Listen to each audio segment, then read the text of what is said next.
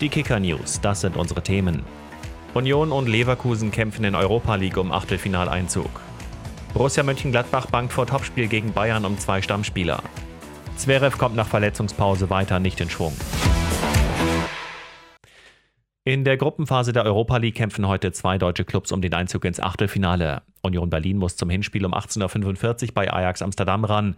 Es geht darum, eine gute Ausgangslage für das Rückspiel zu Hause zu schaffen, so Trainer Urs Fischer.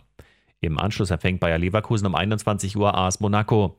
Gute Nachricht vorab, Torjäger Patrick Schick hat seine Leistenprobleme überstanden und kommt zumindest für einen Joker-Einsatz in Frage.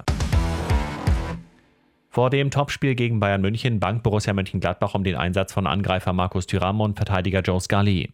Beide haben Wadenprobleme und konnten gestern nicht am Mannschaftstraining teilnehmen. Dafür sind mit Rami Benzebaini und Julian Weigel zwei Spieler zurück, die beim 1:4 gegen Hertha BSC noch gefehlt hatten. Der THW Kiel spielt heute in der Handball Champions League um Platz 3 in der Gruppe und damit um eine gute Ausgangsposition für den Kampf ums Achtelfinale. Bei Pekjegit in Ungarn soll dafür ein Sieg her. Das Hinspiel hatten die Kieler mit 34 zu 29 gewonnen. Alexander Zverev kommt nach seiner Verletzungspause weiter nicht in Schwung. Beim ATP-Turnier in Rotterdam kam er erneut nur in die zweite Runde. Dort unterlag er am Abend dem Lokalmatador Talon Kriegsbohr.